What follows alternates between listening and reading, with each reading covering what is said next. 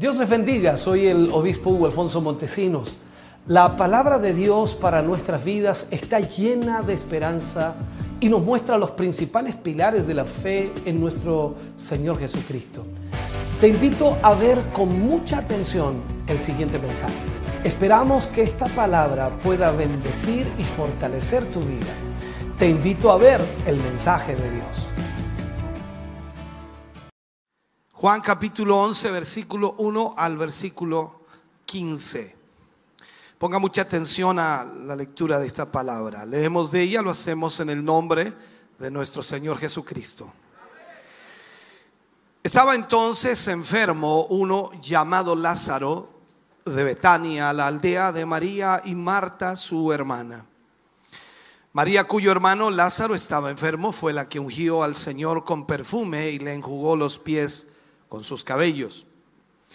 Enviaron pues las hermanas para decir a Jesús, Señor, he aquí el que amas está enfermo. Oyéndolo Jesús dijo, esta enfermedad no es para muerte, sino para la gloria de Dios, para que el Hijo de Dios sea glorificado por ella. Y amaba Jesús a Marta, a su hermana y a Lázaro. Cuando oyó pues que estaba enfermo, se quedó dos días más en el lugar donde estaba. Luego, después de esto, dijo a los discípulos, vamos a Judea otra vez. Le dijeron los discípulos, rabí, ahora procuraban los judíos aprender, apedrearte, y otra vez vas allá. Respondió Jesús, ¿no tiene el día doce horas?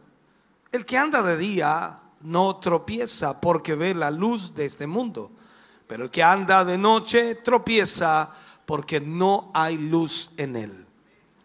Dicho esto, les dijo después, nuestro amigo Lázaro duerme, mas voy para despertarle. Dijeron entonces sus discípulos, Señor, si duerme, sanará. Pero Jesús decía esto de la muerte de Lázaro, y ellos pensaron que hablaba del reposo del sueño. Entonces Jesús les dijo claramente, Lázaro ha muerto. Y me alegro por vosotros de no haber estado allí para que creáis. Mas vamos a Él. Oremos, Padre, en el nombre de Jesús. Vamos ante su presencia, Señor, dando gracias por su inmenso amor y misericordia. Gracias por permitirnos en esta noche reunirnos como pueblo suyo y poder tener una vez más su palabra a nuestra vida y corazón.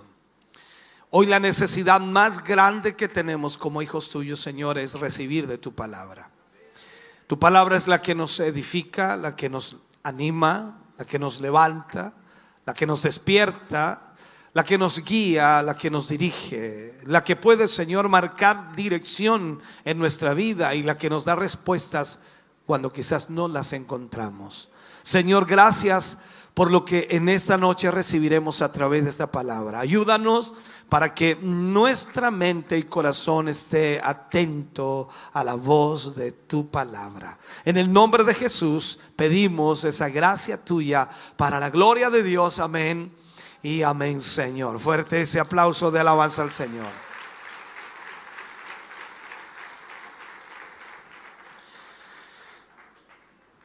Vamos a hablar hoy entonces acerca de la resurrección de Lázaro. He predicado muchas veces acerca de esto, he hablado muchas veces acerca de esto, pero hoy lo que haremos es, eh, quizás más que una predica, es un estudio de lo que sucedió aquí. Y aún así, aunque hagamos un estudio de esto, nunca tocaremos el fondo real de lo que aquí aparece. Creo que estaremos aún escarbando por encima de lo que Dios puede revelarnos a nuestra vida. Ahora, el relato comienza diciéndonos que un hombre está enfermo y su nombre es Lázaro. Lo primero que debemos eh, entender es que en el Nuevo Testamento encontramos a dos Lázaros. En Lucas 16 habla de uno que por supuesto era muy pobre, era un mendigo llamado Lázaro que comía de las migajas que caían de la mesa del rico. Y que luego de su muerte, de acuerdo a la escritura, se fue al paraíso al seno de Abraham. El otro personaje con el nombre Lázaro eh, tenía una casa que Jesús frecuentaba y que por supuesto es el protagonista, entre comillas, de este relato bíblico. Este hombre tenía dos hermanas, lo amaban muchísimo y se preocupaban por él. No nos dice ni nos indica la Biblia ningún pasaje o ningún versículo si Lázaro era el mayor, era el del medio o era el menor. No nos indica nada de eso. Por lo tanto, no podemos hablar de esas hipótesis. Este es uno de los milagros más notables que Jesús realizó. Sabemos que la resurrección es algo impresionante, pero a medida que vamos entrando en esta historia, usted y yo nos vamos a dar cuenta que es mucho más impresionante de lo que nosotros imaginábamos. Ahora, este es el séptimo milagro que relata, por supuesto, el Evangelio de Juan. ¿Por qué decimos que es uno de los milagros más grandes? No, no hay paralelo alguno en realidad en el sentido o o lo que podamos nosotros comparar. La resurrección de un hombre que había estado muerto por cuatro días y cuyo cuerpo, por supuesto, había empezado a descomponerse, es resucitado. El nombre Lázaro viene del nombre griego Eleazar, que significa Dios es mi ayuda. Así que conoce algún Eleazar, dígale Lázaro y pasa de igual. Jesús tenía una relación cercana con esta familia. Cuando Lázaro murió, fue muy natural para ellos llevar su necesidad a Jesús, o incluso cuando Lázaro enfermó. Se esperaba entonces que supliera milagrosamente las necesidades eh, de muchos otros, por lo que también supliría la necesidad de ellos como familia. Y por ese motivo entonces las hermanas eh, de Lázaro le dijeron al Señor o le enviaron mensajeros, he aquí el que amas está enfermo. María y Marta no, no, le, no le pidieron específicamente al Señor Jesús que viniera y sanara a Lázaro. Sintieron que no había necesidad de decírselo porque era suficiente decirle a Jesús, cuál era el problema. Y sencillamente al decirle, el que amas está enfermo, Jesús sabría qué hacer. Ellas entonces no le dicen que venga, solamente le hacen saber que su hermano, el que él amaba, estaba enfermo. Esto es una cosa preciosa en cierta manera, porque es una fe sincera, una fe genuina en el Señor Jesús. Marta y María sabían perfectamente que Jesús podía sanar a su hermano, de cualquier enfermedad. Ellas saben entonces que todo lo que necesitaban hacerle saber al maestro era lo que estaba pasando, lo que estaba sucediendo, y él haría siempre lo mejor que le parezca, pero dentro de su corazón ellas esperaban que Jesús viniera y sanara a su hermano. La Biblia nos relata entonces que María, que fue la que ungió a los, los pies del Señor con sus cabellos y con por supuesto, en ese momento, esa acción extraordinaria que él hace, cuando ungió al Señor, significando esto una adoración genuina, por lo que ella es conocida por ser una adoradora. Por lo tanto, el Señor con mayor razón iba a poder actuar en base al pedido o, o a lo que ellas le plantearan. A veces nosotros pensamos, y creo que muchas veces pensamos, ¿no? Que somos que somos conocidos y reconocidos por la cantidad de servicio o trabajo espiritual que hacemos o realizamos en la obra de Dios. Pero María fue conocida por su adoración. Y ahí es donde marca una gran diferencia. María, como vuelvo a insistir, era la que ungió al Señor con perfume y secó sus pies con sus cabellos. El mensaje de las hermanas de Lázaro como lo vimos, es corto, sencillo, directo. El que amas está enfermo. Si estudiamos la respuesta del Señor Jesús, Él dice, esta enfermedad no es para muerte, sino para la gloria de Dios, para que el Hijo de Dios sea glorificado por ella. O sea, ya nos damos cuenta que la enfermedad de Lázaro tenía un propósito de Dios. Alguien podría incluso acotar la enfermedad de Lázaro, la permitió Dios. ¿Me siguen esto, no? Entonces las hermanas de Lázaro habrían pensado seguramente, ¿cómo es posible que Jesús nos haya fallado? ¿Cómo es posible que Jesús no haya venido? ¿Cómo es posible que Jesús no esté aquí? Él dijo que no era para muerte. Y allí tenían el cuerpo sin vida de su amado hermano y estaba muerto. Esto es dos escenas diferentes. La casa de Lázaro y Jesús a distancia de dos días. Por lo tanto, veamos esto que está sucediendo. ¿Cuántas veces en nuestras vidas nosotros pasamos por situaciones similares, parecidas? Hemos orado al Señor por algo, hemos pedido a Dios algo por alguna causa y creemos que es justa, que es justo también que el Señor obre y nos preguntamos cómo es posible que Dios permita que eso acontezca. En muchas ocasiones hemos vivido situaciones muy difíciles, las cuales eh, nosotros cuando oramos con fe, creyendo que Dios puede hacer un milagro, pero no sucede. Creo que todos, todos en, en la familia nos hemos preguntado más de alguna vez por qué el Señor no ha obrado en ciertas ocasiones. Y aquí al mismo tiempo Marta y María también deben haberse preguntado lo mismo. ¿Por qué no se apresuró? ¿Por qué no había llegado a tiempo? ¿Por qué no estaba ahí? Todas esas preguntas creo que también nosotros las hacemos de diferentes maneras cuando algún problema nos aqueja, alguna dificultad, alguna situación, alguna enfermedad golpea nuestra vida. Es un hecho que lo hacemos. Pero Jesús había dicho a los discípulos, estando a distancia de ese suceso, esta enfermedad no es para muerte. Lázaro ya estaba muerto cuando Jesús dijo esto. Y Jesús lo sabía, los discípulos no. Marta y María lo sabía, son dos lugares diferentes. Entonces él sabía que el resultado final sería la gloria de Dios. Jesús lo sabía. Los discípulos no. Marta y María tampoco. Quiero que me sigan esto. Disculpe que lo lleve acá, lo lleve allá, pero tiene que entenderlo. Jesús también sabía que los eventos registrados en este capítulo desatarían, por supuesto, la, la determinación de los líderes religiosos por matarlo. O sea, todo estaba dentro del plan divino, concadenado, encajaba perfectamente en el propósito de Dios. Y esto entonces significaba que el resultado final sería que el Hijo de Dios sea glorificado en su muerte y también en su resurrección. Juan nos recuerda que Jesús amaba genuinamente a esta familia. Les quería, les amaba. Había afecto, había cariño. Y yo sé que Él me ama, yo sé que Él me tiene cariño, me tiene estima. Yo no sé si usted lo sabe, pero usted también, claro que sí, está dentro de ese mismo grupo que el Señor ama y que el Señor le tiene cariño, le tiene afecto, le tiene amor.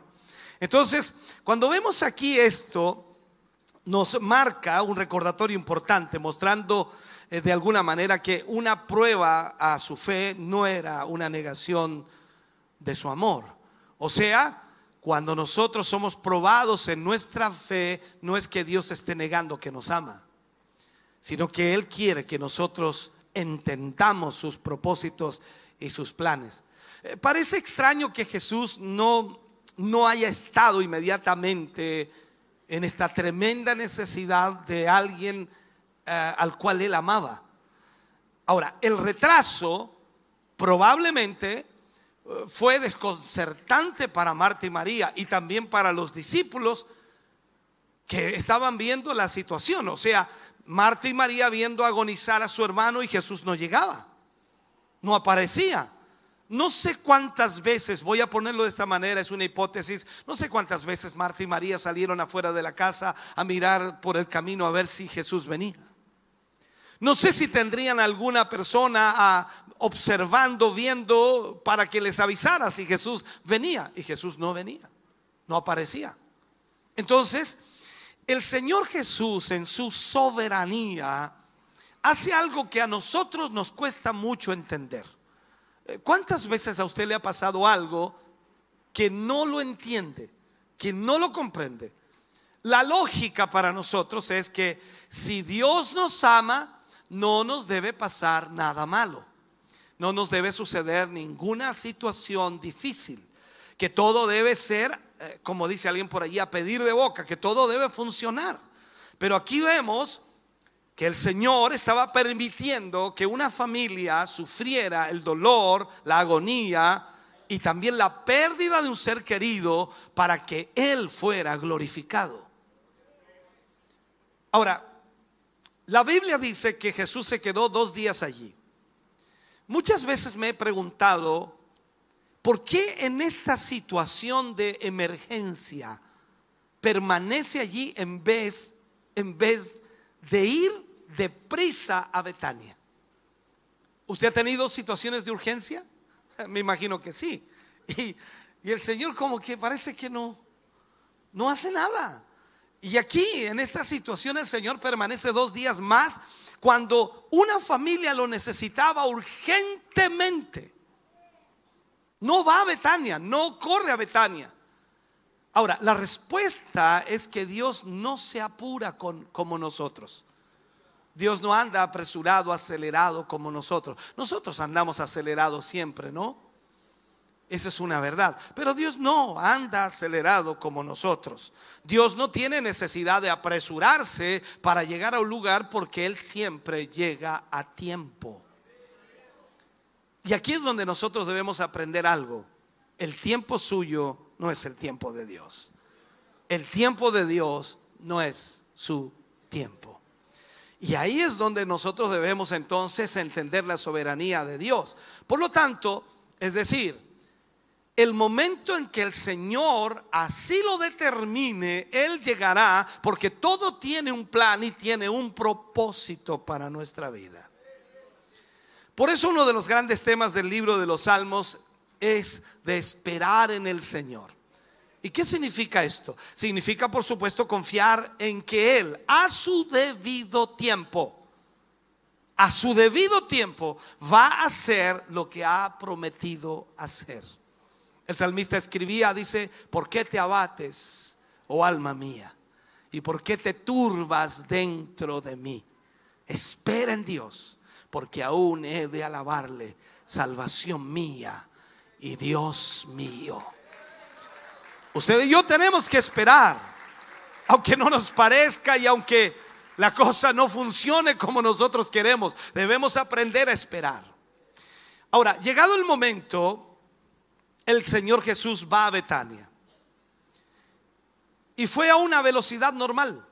No fue como una ambulancia haciendo sonar las sirenas porque iba urgente, iba apurado, sino con toda calma. Él ya sabía lo que había sucedido. Él ya sabía que Lázaro estaba muerto. Él lo sabía. En el versículo 11 dice a sus discípulos, nuestro amigo Lázaro duerme, pero voy para despertarlo.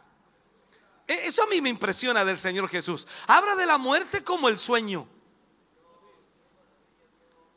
Usted y yo hacemos una gran diferencia entre el sueño y la muerte. Pero Él habla de la muerte como el sueño. Es como dice, ya despierta. Esto es hermoso. O sea, el Hijo de Dios llama a un hombre, primero, nuestro amigo, y agrega, nuestro amigo duerme. ¿Se acuerda usted en el pasaje mm, o en el mensaje anterior de esto, que si no estuvo, se lo recuerdo, la hija de Jairo? El Señor dijo exactamente lo mismo. La niña había muerto y él, llega al lugar y dice, ella solo duerme. Mira lo que es la muerte para el Señor.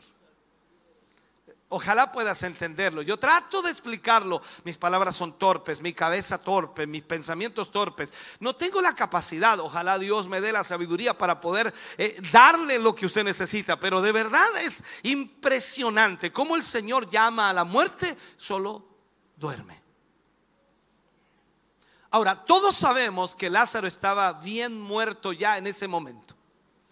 Pero él no lo tuvo por muerto, sino solo por dormido. Mira esto.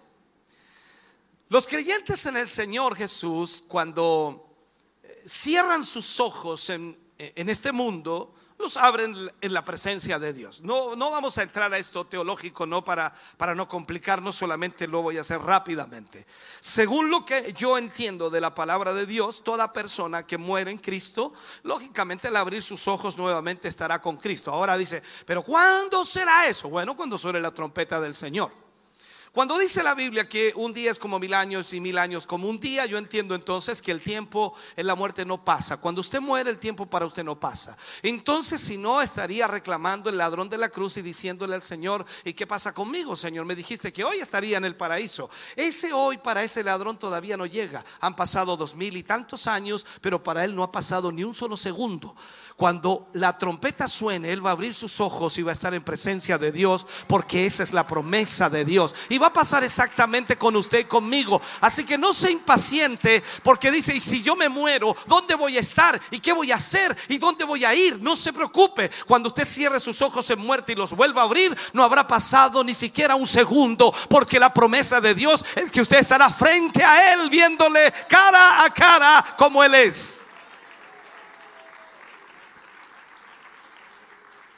Ahora, por eso Pablo decía, y Pablo lo explicaba ahí a los filipenses, y decía, porque para mí el vivir es Cristo y el morir es ganancia.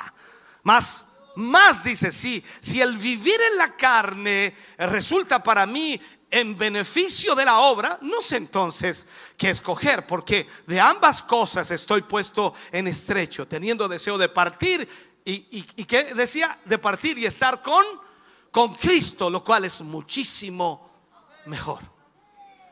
Ahora, no, no quiero entrar, por eso no quiero entrar en la teología, porque si no, no se hace una maraña a usted. Pero quiero que me entiendan aquí. Jesús pudo haber resucitado a Lázaro a distancia.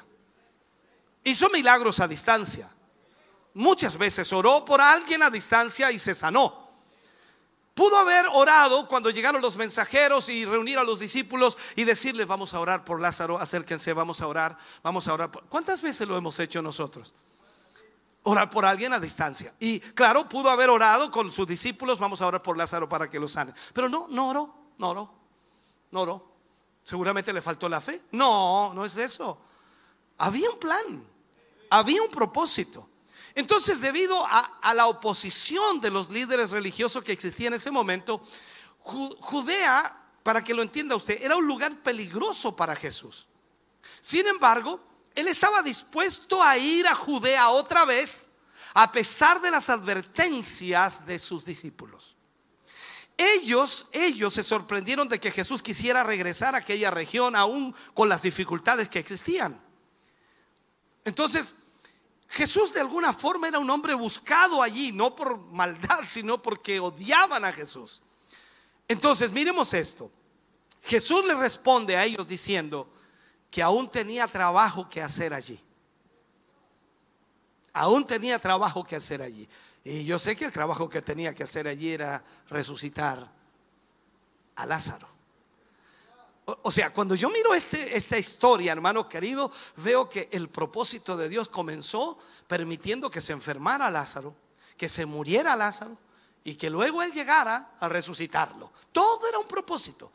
Así que a lo mejor no sea cosa que lo que estás viviendo sea un plan de Dios. Yo no sé lo que estás viviendo, no sé qué dificultad tienes, pero si tú eres un hijo de Dios, nada sucede por casualidad, nada ocurre por casualidad, todo lo permite Dios, sea bueno, sea malo. Job dijo, recibiremos lo bueno de Jehová y no lo malo. No puedes quejarte tú en eso, la soberanía de Dios es tremenda y Dios siempre ha querido glorificarse en nuestras vidas para mostrar su gloria. Aleluya.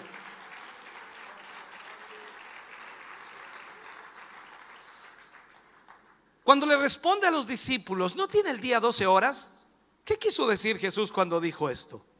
Las 12 horas es una forma eh, figurada o simbólica de hablar del tiempo concedido de alguna manera por el Padre para laborar en lo terrenal. Y eso es lo que Jesús estaba diciendo.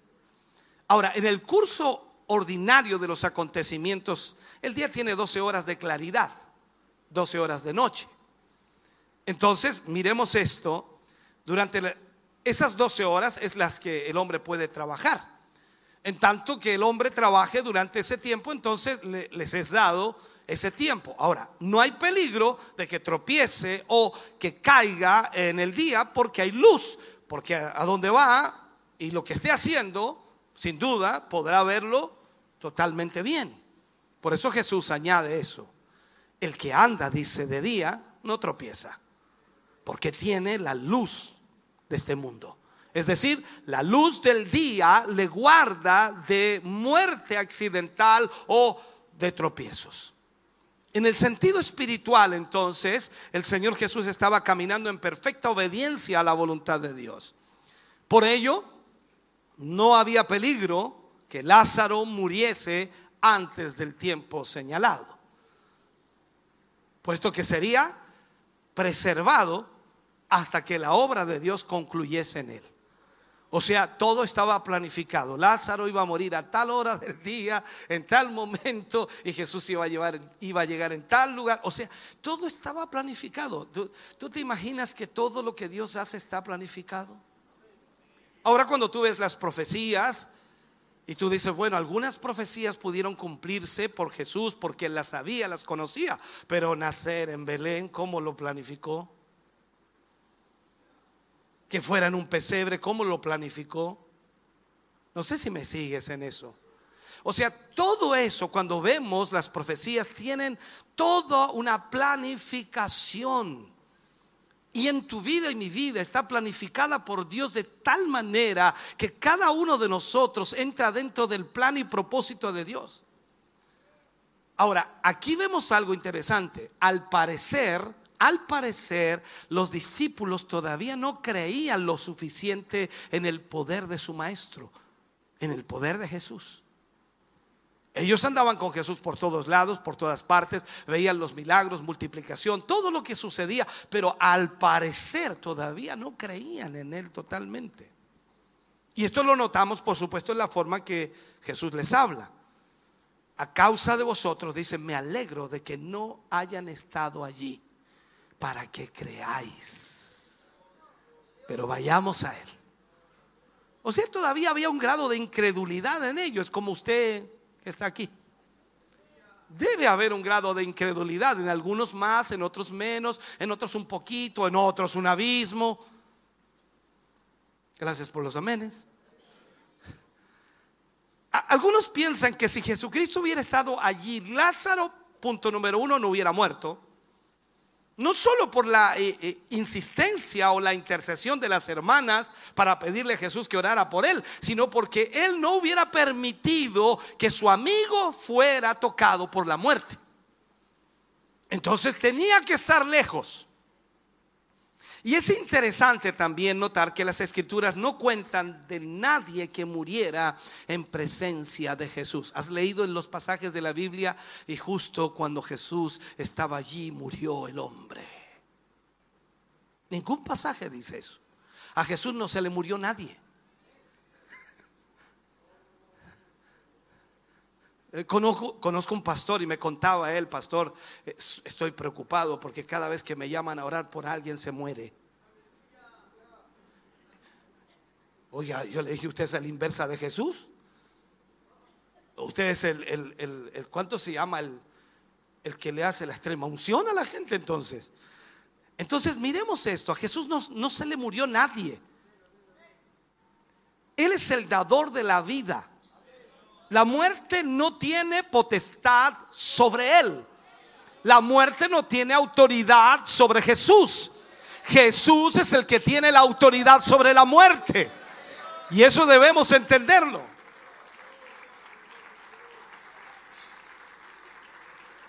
Ahora, déjeme entrar en la historia tratando de ver y graficar lo que pasó en la, en la conversación con Marta, María, porque la frase que se oye allí, Señor, si hubieses estado aquí,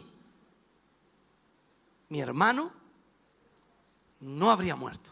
Ahora piense usted, si Jesús estuviera en su vida, en su hogar, en su familia, ¿cuántas cosas no hubieran sucedido? Dice usted. ¿Me sigue, no? Eso es lo que nosotros creemos. ¿Me sigue lo que le digo? Ahora el salmista entonces no estaba de acuerdo cuando escribió y dijo, aunque ande en valle de sombra y de muerte, no temeré mal alguno porque tú estarás conmigo. O sea, significa entonces que Jesús puede estar con nosotros y aún a nosotros estar yéndonos mal. Mira esto. No hay duda de que Dios estaba con Daniel. ¿Cuántos han leído la historia de Daniel? Es impresionante, un hombre de fe, confianza. Y el edicto del rey era que si alguno oraba a otro Dios sería echado al foso de los leones. Y Daniel oró igual. Y lo echaron al foso. La diferencia que ese Dios cerró las fauces de los leones. Tú puedes estar en el foso de los leones, hermano querido, pero Dios cerrará las fauces de los leones. Y eso debes entenderlo. Vemos a Sadrán, Mesaya y Abednego y no hay duda de que Dios estaba con ellos. La orden era que debían inclinarse y adorar a esa imagen que habían creado cuando escucharan la música. Y ellos no la adoraron. Y el rey los mandó a llamar para aconsejarlos, para que lo hicieran. Y ellos dijeron, no lo haremos. No es necesario que hablemos de esto, rey, porque no nos vamos a inclinar. Sea que Dios nos libre o no nos libre, no nos vamos a inclinar. Y el hombre se enojó, el rey se enojó, calentó siete veces más el horno y los lanzó al horno. Y alguien dice, pero el Señor no los libró del horno y son hijos de Dios. Mira lo que hizo Dios. Dios los acompañó en medio del horno de fuego. ¡Ay Dios! Ya yo me estoy gozando, hermano querido. Entonces cuando tú tienes problemas y dificultades y piensas que Dios no está contigo, eres absurdo, porque Dios está ahí. La diferencia es que Dios tiene un plan, tiene un propósito. Ahora, dice aquí, vino pues Jesús y halló que hacía ya cuatro días que Lázaro estaba en el sepulcro. Mira, llevaba cuatro días. Betania estaba cerca de Jerusalén, como a 15 estadios, dice la, la, Biblia, y muchos de los judíos habían venido a Marta y a María para consolarlos por su hermano. Entonces Marta, cuando oyó que Jesús venía, salió a encontrarle, contenta, feliz. No, no. Lo primero que le dice, Señor, si hubieras estado aquí, mi hermano no hubiera muerto. Usted que no lo crea, esto es como un reproche. Y así somos nosotros, ¿no? ¿Cuántas veces venimos a la iglesia? Aquí estoy, Señor. Tú sabes cómo estoy. Y no haces nada. Y yo vengo a alabarte aquí y sigo igual. ¿Ah? ¿O no? Así somos. ¿Cuántos han venido hoy día a puro quejarse? Vamos a ver si pasa algo. Vamos a ver si Dios hace algo con nosotros, a ver si nos ayuda. Vamos mejor, a ver si Dios tiene misericordia. Escúchame. Veamos esto. Cuando Jesús haya que ya hacía cuatro días que Lázaro estaba en el sepulcro, debemos entender esto. Las células del cerebro, eh, cuando, cuando quedan sin oxígeno, por algunos minutos, esas células mueren. Eso usted tiene que aprenderlo. Cuando las células del cerebro quedan sin oxígeno por algunos minutos, esas células mueren. Y este hombre hacían cuatro días que había sido sepultado. Sin ninguna duda, todos los órganos vitales como el cerebro, los riñones, el hígado, el aparato digestivo y muchos otros más habían experimentado lo que se llama la muerte celular. Muerte celular. O sea, Lázaro ya no estaba enfermo. Lázaro había muerto. Y de hecho, eh, estaba en pleno funeral, por decirlo así, la Biblia marca que eran muchos los judíos que habían eh, ido con Marta y María para consolarlas por su hermano. Y hacía cuatro días que Lázaro estaba en el sepulcro. Y esto tienes que entenderlo, porque esto es tradicional eh, en, muchos países. ¿Y cómo es posible que todavía lleven cuatro días la gente ahí consolándola? ¿Por qué? Ya te lo voy a explicar. Jesús esperó porque conocía la superstición judía, la superstición de ese tiempo, que decían que el alma permanecía cerca de la tumba por tres días, esperando regresar al cuerpo. Por lo tanto, entonces era aceptado que después del cuarto día ya no había ninguna esperanza para resurrección. ¿Me estás oyendo? Marta declaró honestamente su decepción por el retraso y la llegada de Jesús. Ella creía que él era capaz de sanar a su hermano cuando estaba enfermo, pero aún con vida. Es posible que ella ni siquiera considerara a Jesús capaz de resucitar a Lázaro en ese momento. Esto es como preguntarle a usted, ¿usted cree que el Señor sana? Segunda pregunta y clave, ¿usted cree que el Señor puede resucitar a un muerto? No, no, no, no, no se me apresure, no se me apresure. No, no, no se me apresure. ¿Sabe por qué? Porque seamos honestos. Si es así, yo lo mando inmediatamente al primer funeral que nos toque, vaya y ore por el muerto.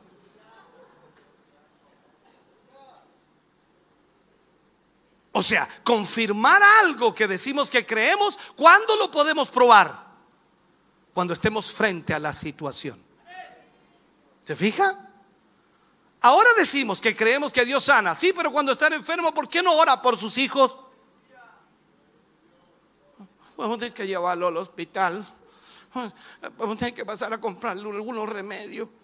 Y, viejo, ¿por qué no oráis? No, si yo no sé orar, no, yo. No sé si me estás siguiendo lo que te digo. Quiero que entienda esto. La muerte no era más fuerte ante la presencia en ese momento que la enfermedad. O sea, la muerte de Lázaro no era más fuerte para Jesús que la enfermedad. Pero esta gente no se daba cuenta de aquello. Marta, María, los discípulos y toda la gente que estaba allí no se daba cuenta. Porque ellos consideraban la muerte como algo inconquistable, imposible de cambiar. Como usted y yo decimos, ¿cierto? Eh, eh, a ver, ¿cómo es la frase que decimos a veces nosotros en ese sentido? Todo tiene solución menos... Eso es para los mundanos, por hermano, pero para nosotros los cristianos decimos, todo tiene solución, aún la muerte.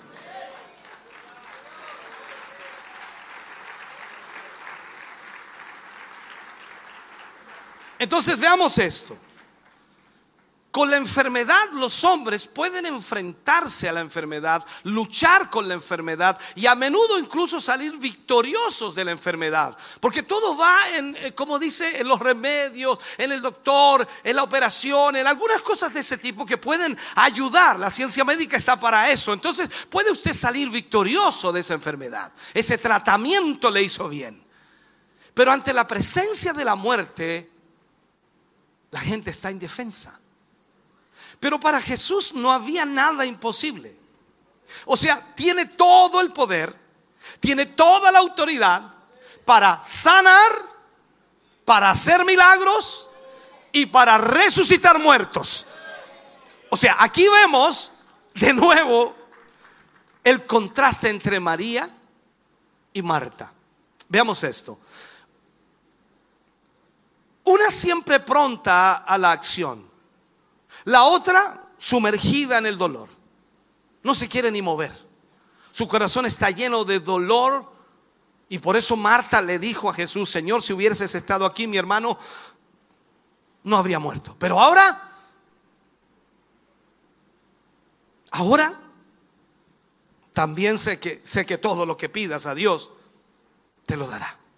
Esas fueron las palabras de Marta.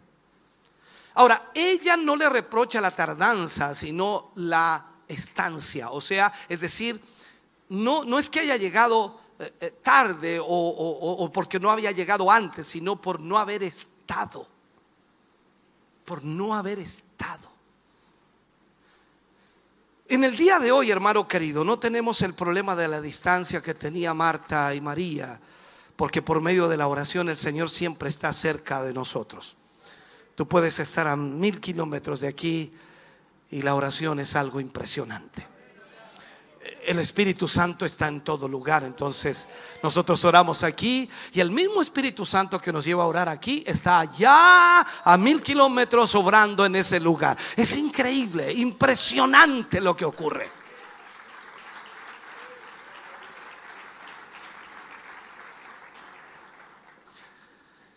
Jesús hace una promesa y dice, enseñándoles que guarden todas las cosas que os he mandado. Y he aquí, yo estoy con vosotros todos los días hasta el fin del mundo. Amén. O sea, Dios estará, o Jesús estará con nosotros hasta el fin. Agarra eso, hermano. Dios estará contigo hasta el fin. ¿Te llegó el fin ya? No, entonces está contigo. O sea, Dios estará contigo hasta el fin. A pesar de lo que pareciera una falla de Jesús, el no haber estado. Dado, dado, que Lázaro había muerto y el maestro había dicho que esa enfermedad no era para muerte, entonces Marta eh, no perdió su fe y creyó que si solamente Jesús hubiera estado allí, el resultado hubiera sido totalmente distinto. Su hermano no estaría muerto. O sea, tenía fe que Jesús podía sanar a su hermano. Pero ahora ya, ¿qué, qué, hacerle? ¿No? Ya, ya, se murió, ya no, no, hay vuelta que darle. Ojalá hubieras estado, pero no, no estuviste. Yo creo que ella eh, tenía razón, porque el Señor Jesús siempre actuó, siempre se movió y siempre reaccionó ante el dolor humano. Constantemente lo vemos en su ministerio de esa manera. Sería incomprensible para nosotros que el Hijo de Dios hubiera quedado, no sé cómo llamarle, indiferente frente a, ese acontecimiento, al dolor de, de una familia. O sea, esta familia estaba sufriendo y Jesús hubiera hecho lo imposible para ayudarles. Cuando la mujer del flujo de sangre, usted recuerda eso, ¿no? Tocó el, manto, él la curó, fue sanada. Y aunque pudo haber argumentado de que ella no tenía derecho a tocarlo, dado que eh, estaba inmunda, porque eso es lo que enseña la historia judía, no podría haberle tocado, porque era impura, Dios la sanó. El paralítico de Bethesda lo sanó. Los leprosos él tuvo compasión de ellos y les dio una limpieza maravillosa, extraordinaria. O sea, Marta, a pesar del dolor que tenía en su corazón, creyó profundamente que Jesucristo tenía poder para impedir la muerte por grave que fuera la enfermedad. Ella creía que el Señor Jesús podía haber sanado a su hermano, no importa qué enfermedad tuviera. Entonces, a, a través de esta experiencia tan dolorosa, como la enfermedad y la muerte de su hermano, Marta tiene que aprender algo que no sabía. Entonces, veamos aquí. Si, le preguntáramos a Marta, o si Jesús le hubiera preguntado a Marta, esta es una idea, Marta, ¿podrías tú realmente creer en este momento, con todo el dolor de tu corazón, que esta enfermedad es para la gloria de Dios. Cuando su hermano estaba enfermo, a eso me refiero. Esto es como decirle a usted, hermano querido, usted que tiene a su papá enfermo, a, su esposa enfermo, a su, a su esposo enfermo, a, sus hijos enfermos, o usted mismo está enfermo, usted puede creer que esa enfermedad es para la gloria de Dios.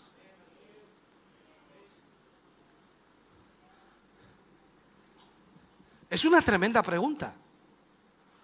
Entonces, ¿podrá un creyente con una enfermedad terminal como el cáncer creer todavía que ello sea para la gloria de Dios? No hubo amenes ahí, ¿se fijó? Identifiqué una enfermedad.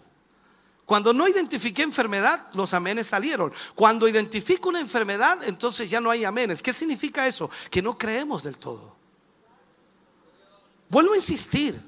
Vuelvo a insistir. ¿Podrá un creyente con una enfermedad terminal como el cáncer creer todavía que ello puede ser para la gloria de Dios? Yo digo sí puede. Sí puede. Marta tiene que aprender algo. Y es que cuando el Señor Jesús está presente, las cosas cambian. Cuando Jesús está presente, las cosas cambian. Mira hermano, recíbelo esto. Cuando Jesús está presente en tu vida, las cosas pueden cambiar.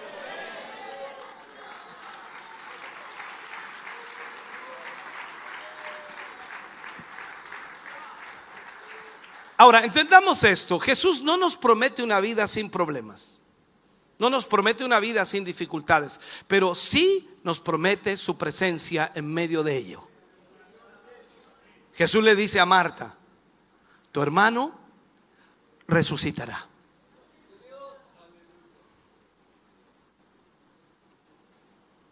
¿Alguien ha partido de sus seres queridos? ¿Alguien se ha ido? Es como decirle ahora a usted, su hermano resucitará. Y usted dice, sí, sí, es la resurrección postrera. No sé si me sigue. Ahora, son palabras extraordinarias de Jesús a una mujer que había recién perdido a su hermano que llevaba cuatro días muerto. Y estas palabras son preciosas. Y Marta, ¿qué le dice? Yo sé que resucitará en la resurrección postrera, en el día final, por decirlo así. Yo sé que resucitará ahí. Pero ahora el Señor es quien le responde con una frase inmortal. Y él dice, yo soy. No sé si lo hizo así el Señor, pero eh, tiene que haber tenido una voz penetrante el Señor. No, yo soy la resurrección y la vida. El que cree en mí, aunque muera, vivirá. Y todo aquel que vive y cree en mí, no morirá para siempre.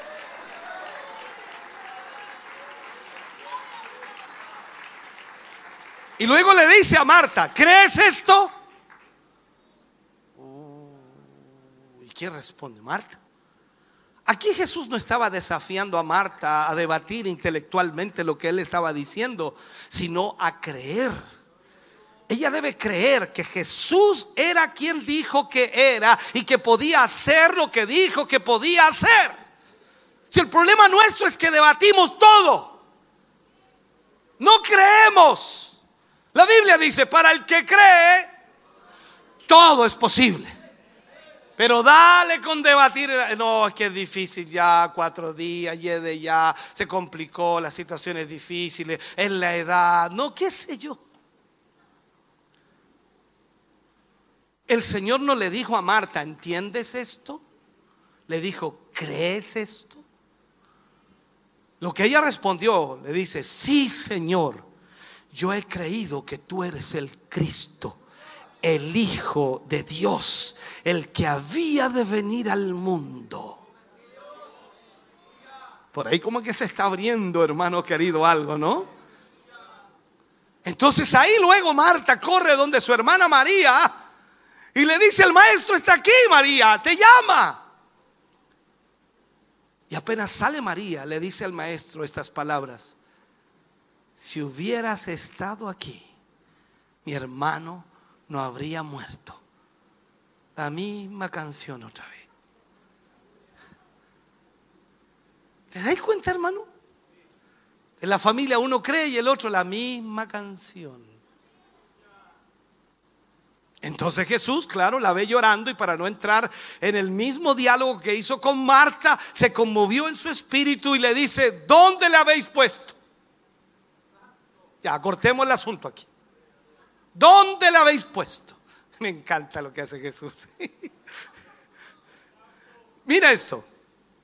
El dolor, las lágrimas de María y de Marta conmueven al Señor Jesús. Eso, eso nos indica algo. El Señor se conmueve cuando tú y yo lloramos en su presencia.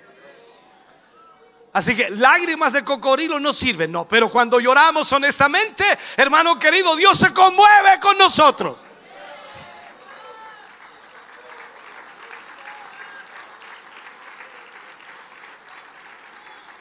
Si no tienes que darte cuenta, Antiguo Testamento, esa mujer llamada Ana, dice, derramó su alma delante del Señor. Y Elí, que era el, sacerdote, pensaba que estaba ebria. Dijera, tu vino mujer.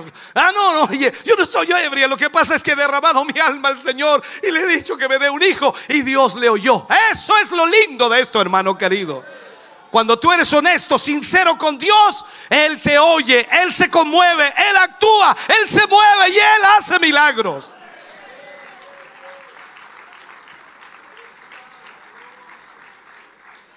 Entonces Dios ve las lágrimas del desconsolado y es movido a compasión. Y como enseñanza para nosotros entonces podemos decir que Dios ve nuestras lágrimas y actúa para secarlas. Aquí además vemos que Jesús también lloró, sin embargo, eh, como ningún otro. El Hijo de Dios era capaz de hacer algo al respecto. Las personas que, estaban cerca de él le dijeron o, o dijeron, mirad cómo le amaba. Porque lo vieron llorar, quebrantarse. Mirad cómo le amaba. Tal cual como te ama a ti. Tal cual como nos ama. ¿Tienes alguna duda de que te ama? ¿Tienes alguna duda de que Él te ama? Cuando ves en la palabra que Él vino y derramó su sangre por nosotros, entregó su vida en la cruz por toda la humanidad, entonces podemos con gozo y alegría exclamar, mirad cómo nos amaba. Jesús conmovido allí llora delante de la tumba por Lázaro.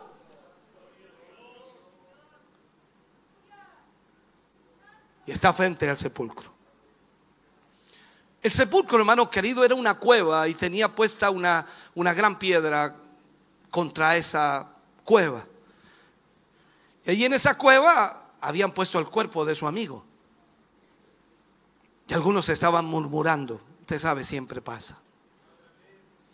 No podía este que abrió los ojos al ciego hacer que Lázaro no muriera. El ser humano siempre está pronto para dudar, desconfiar y criticar. No creas que aquí no sucede, usted viene a gozarse y hay algunos que dicen, ah, ah, ah, eso siempre pasa. El ser humano es así. Porque cuando vemos en Juan capítulo 11, mira, dijo Jesús, quitad la piedra. Salta Marta. Mire, salta al tiro Marta. Y, Quitar la piedra, dice el Señor. Y Marta, no, Señor, eh, eh, de ya. Porque es de cuatro días. Eh, déjame explicarte esto. Todo el mundo pensó que la petición de Jesús era una locura, demasiado extraña. Después de todo, Lázaro ya Viede, o sea, eran cuatro días, ya sus órganos, su cuerpo estaba en descomposición total. La gente probablemente, probablemente pensó que Jesús estaba tan sobrecogido por el dolor que quería ver por última vez a su buen amigo Lázaro. Es como cuando tú vas al, al, velorio, ¿cierto? Y lo miras ahí en el féretro. Tan bueno que era. Buen amigo. Te vamos a echar de menos, amigo. Vuela alto, amigo. ¿O no? Eh, pensamos que Jesús a lo mejor quería ver por última vez a Lázaro. Y, claro, la gente murmuraba de esa manera. Ahora, yede ya esa frase, esa palabra, e, era una confirmación irrefutable de la muerte de Lázaro. O sea, no había, no había nada que discutir. Lázaro estaba muerto. Su cuerpo se, se había entrado en una descomposición total. Pero Jesús era totalmente capaz de hacer este milagro sin la fe de María y sin la fe de Marta. Porque aunque María y Marta no creyeran, Jesús podía hacerlo igual. Pero si no podían creer, nunca ellas verían la gloria de Dios.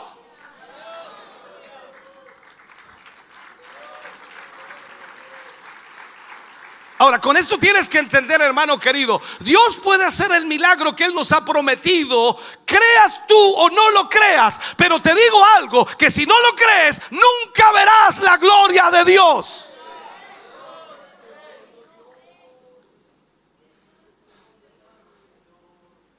Ellos podrían ver el resultado final y alegrarse por ello, pero se perderían la gloria de trabajar junto con Dios en el cumplimiento de su plan. Porque es muy diferente, hermano querido, observar a distancia lo que Dios está haciendo con nosotros. Mirarnos ahora por la televisión como tú que me miras ahora. Y dice, oh, Dios está cumpliendo las profecías a distancia. Es muy diferente estar aquí y ser parte de este cumplimiento y ser parte de lo que Dios nos ha prometido y lo que dijo que haría. Y tú eres parte de esto. Estamos empujando, apoyando. Esto es diferente. Nosotros estamos viendo la gloria de Dios. Los demás están viendo que solamente hay cosas que están apareciendo.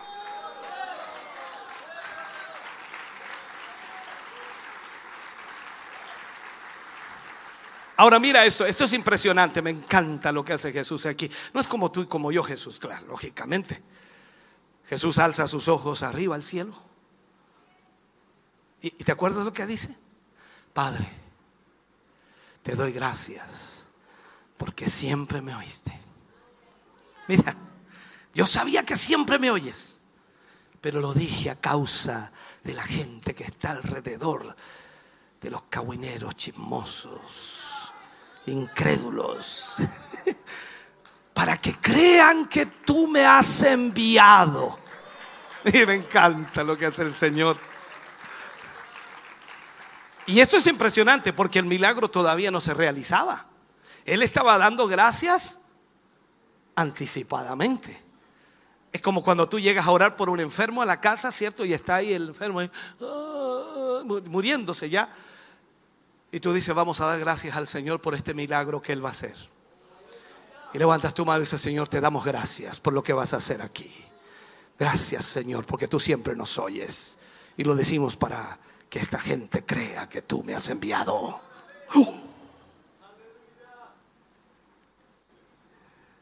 ¿Te atreverías a hacer eso, hermano?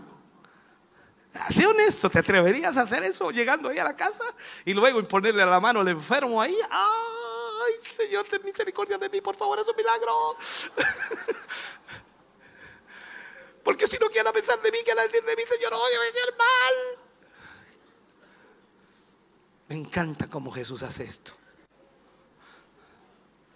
Y el milagro todavía no se producía, pero el Señor Jesucristo ya estaba alabando a su Padre, que lo iba, por supuesto, a ayudar. ¿Y qué dice? Habiendo hecho esto o dicho esto, llamó a gran voz y dijo, Lázaro. Ah.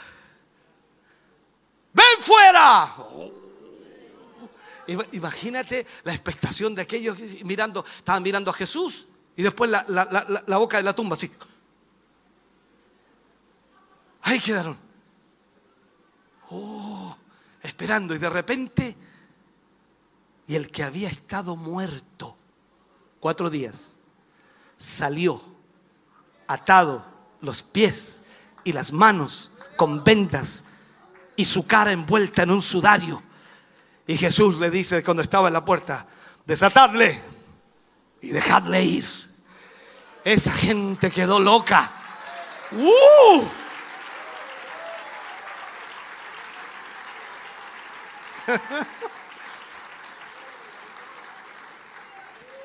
Este increíble milagro, hermano, se produjo. Ahora, algunos me dirán que esto es muy difícil de creer. La Biblia lo dice, pero ustedes es que es que difícil de creer. ¿Cómo Lázaro pudo, pudo salir si estaba atado de pies y manos? ¿Y cómo entender que pudo salir a la puerta de la tumba? Tú tienes que entender y tienes que saber que cuando Jesús llama, tendrás que salir aunque sea rastra. Y te agrego esta respuesta, que si Jesús es verdad y en verdad es la persona que dice ser el Hijo de Dios, claro que lo puede hacer, claro que lo puede realizar. O sea, esto tienes que entenderlo. Jesús es el que llama y cuando Él llama no hay nadie que no obedezca.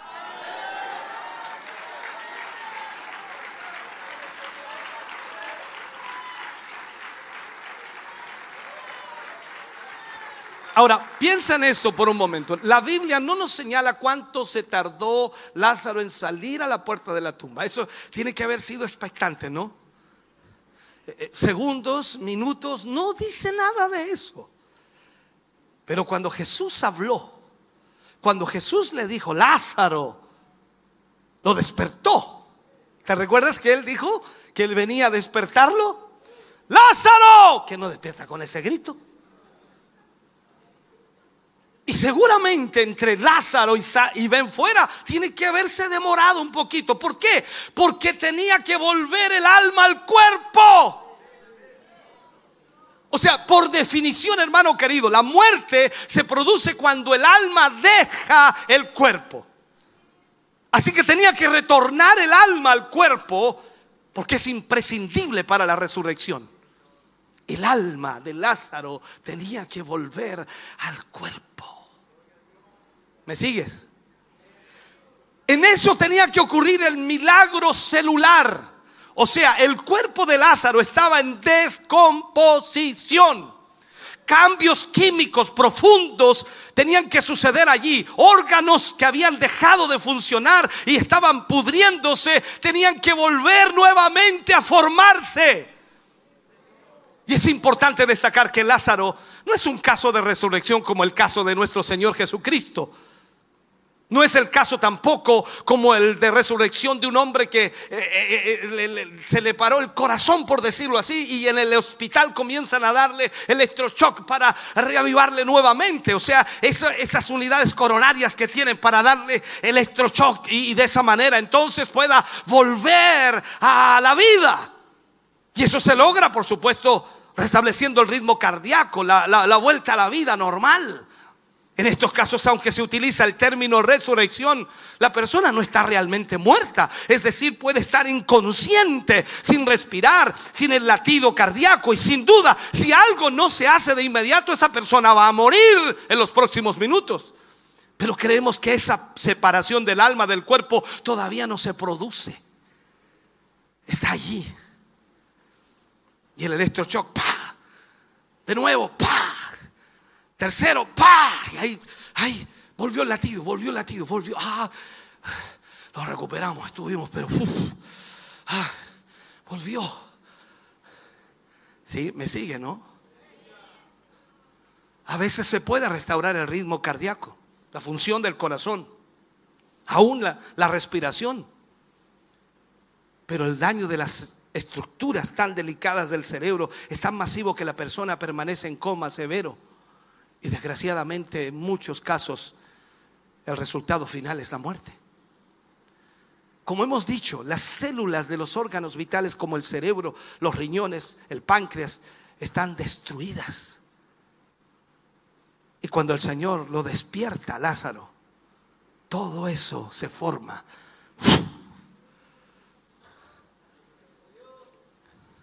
¿Cuánto, cuánto se demoró? Yo sé que tú dices, eh, pastor, sabe que mi riñón está malo. ¿Cuánto se demorará el Señor en un riñón? Si yo no creo que haya estado una hora esperando que Lázaro saliera. No creo que haya sido media hora. No creo que haya sido diez minutos. Posiblemente un minuto. En un minuto Dios le creó todo. Todo. Por eso que cuando dice la palabra de Dios que cuando la trompeta suene, los muertos en Cristo. Eh, en algunos no han pasado cuatro días, en algunos han pasado cuatro años, veinte años, dos mil años. Y dice, ¿y a dónde van a encontrar a este si no queda nada? Pero Dios los, crea de nuevo. Ya, ya, yo, yo ya estaría danzando, pero como yo no puedo estar abajo, tengo que estar aquí arriba. ¿Qué quiere que le haga? Pero mira esto. Luego viene lo otro, aparte, aparte de todo eso, viene la curación. O sea, la condición médica que determinó la muerte de Lázaro o la enfermedad que había matado a Lázaro todavía estaba ahí en ese cuerpo. Suponemos que fue una enfermedad muy grave. Entonces ahora la resurrección de Lázaro implica que esta enfermedad tenía que ser curada, que las bacterias, los virus, las células cancerosas tenían que ser destruidas. ¿Para qué? Porque de lo contrario, unas semanas o meses después Lázaro volvería a morir de lo mismo. Ay, qué me. Ah, yo le voy a dar permiso para que dance después ya. El proceso que provocó la muerte fue erradicado, curado para siempre. Entonces Lázaro salió atado y no podía ni caminar ni moverse. Salió como un bloque.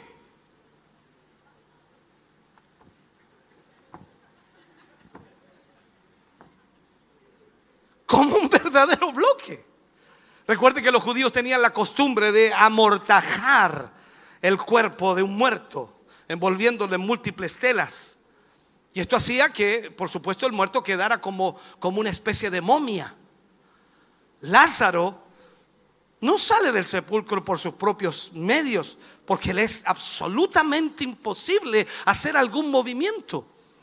Creemos que Lázaro aparece afuera en la puerta de la tumba porque Jesús lo mandó salir fuera y Lázaro sale. No me pregunte cómo salió, es que saltó, saltó. No sé, no sé, no sé. Pero Jesús lo llamó y él tuvo que salir.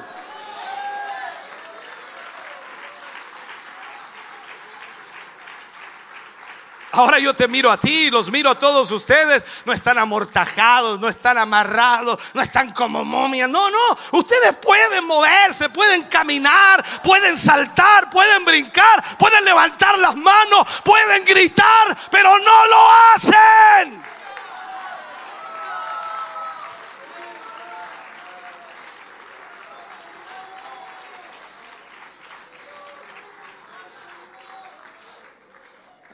Ahora esto es complicado de entender para nuestras mentes finitas, ¿no? Sin ninguna duda alguien le preguntará cómo fue posible que si estaba muerto pudiera haber oído. ¿Has pensado en eso? Si estaba muerto como yo. Lázaro, ¿le has hablado a un muerto? Sí, cuando le hablas a tu esposa, a tu esposo, durmiendo, roncando, ¿te escucha? Y eso que está dormido. Imagínate un muerto. Como yo. Pero aquí está otra vez la obra de Dios. El mandato del Rey de Reyes y Señor de Señores. El que tiene todo el poder. El que tiene toda la autoridad sobre la muerte el que puede impedir, aleluya, que toda obra del enemigo quede troncada. Y nada, nada puede impedir, aleluya, que su voz sea oída y cumplida.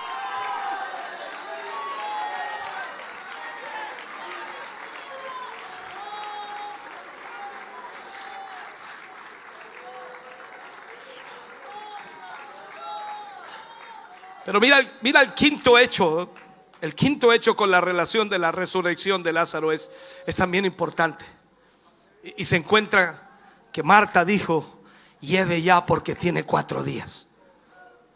Yo creo que cuando lo sacaron, la roca que cubría la entrada del sepulcro emanó el olor. Tiene que haber sido una bocanada de un olor putrefacto por la descomposición de la materia orgánica, pero, pero cuando Lázaro salió, cuando Lázaro llegó a la puerta, el olor, por decirlo así, desapareció. El aire en ese lugar se, se hizo tan puro como en las montañas. La razón por la que decimos entonces que el olor desapareció es porque ningún judío hubiera tocado las eh, las ropas o, las cosas que tenía ahí Lázaro porque hubieran estado inmundas, impregnadas con un el olor repugnante. El milagro fue tan grande que ni siquiera una mancha quedó en todo lo que tenía envuelto a Lázaro. Déjame terminar aquí. Jesús no movió la piedra. Jesús no removió las ropas de Lázaro milagrosamente, sino que les pidió a los asistentes que lo hicieran. Jesús solo hizo lo que Dios podía hacer. Y luego buscó la cooperación de hombres para completar la liberación de Lázaro.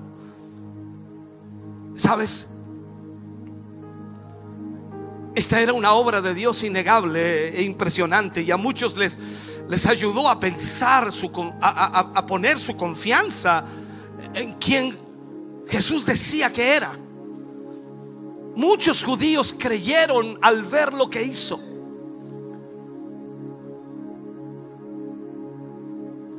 Cuando se pudo efectuar la, la resurrección de Lázaro y lo analizamos, vemos que la divinidad de nuestro Señor es impresionante. En su llanto ante la tumba de su amigo hemos visto su perfecta humanidad, el amor de Dios. Al esperar el dos días en el lugar en que estaba, vemos que Dios nos permite que pasemos por pruebas que tienen una finalidad, un objetivo que muchas veces solo Él conoce y que nosotros quizás ni siquiera entendemos y quizás lo logremos entender mucho, mucho después. Lázaro volvió a su casa con sus hermanas. Sin duda Jesús les había traído el consuelo que nadie, nadie, nadie más les pudo haber traído. Era cierto que por un tiempo no habían entendido el por qué el Señor no había no había hecho nada, no había vuelto, no había estado allí, pero ahora veían su propósito cumplido, o sea, ya no había nada que reprocharle al Señor, nada que reprocharle. Los días de sufrimiento habían valido la pena, porque su hermano ahora estaba nuevamente con ellas. Pero lo que era mucho más importante, el Señor había manifestado su gloria. Y todos ellos habían visto y habían llegado a conocerle de una manera que de otro modo no habrían podido conocerle. La resurrección de Lázaro no fue como la de Jesús. Lázaro, al igual que otras personas y las que el Señor resucitó, tuvieron que volver a morir en un momento de, de sus vidas. Además, cuando resucitaron, lo hicieron con el mismo cuerpo con el que tenían antes de morir. En cambio, cuando Jesús, cuando mi Jesús resucitó, lo hizo con un cuerpo glorificado, inmortal. Por lo tanto, la resurrección de Lázaro sirvió para demostrar que el Señor tiene poder sobre la muerte. Pero no podemos decir, hermano querido, que se trate de la resurrección de los creyentes, la cual esperamos, porque nosotros seremos resucitados juntamente con Cristo, con cuerpos glorificados, semejantes al de Él. El poder del Señor es tan grande, tan grande, tan poderoso, tan extraordinario. ¿Sabes por qué? Porque si Jesús ahí frente a esa tumba, que me imagino que tienen que haber habido varias otras tumbas allí, si Jesús no hubiera llamado a Lázaro, todos los muertos de las otras tumbas se hubieran levantado también. Pero no importa que allí no hubiera sucedido eso, porque viene un día futuro. Llegará el día en que sí va a suceder. Ese día está pronto a suceder. Y tienes que creer esto, hermano querido. Cristo viene. Y cuando Él venga por su iglesia, los muertos en Cristo resucitarán. Millones de seres humanos que han partido confiando en el Mesías, en el Redentor, en el Salvador, se levantarán de la muerte para estar por siempre con el Señor. Tú y yo veremos la gloria de Dios. Estamos contentos de que hayas visto y escuchado este mensaje. Creo con todo mi corazón que Dios le ha bendecido. Quiero invitarles a suscribirse a mis redes sociales, donde tenemos contenido que le ayudará a alimentar su vida espiritual.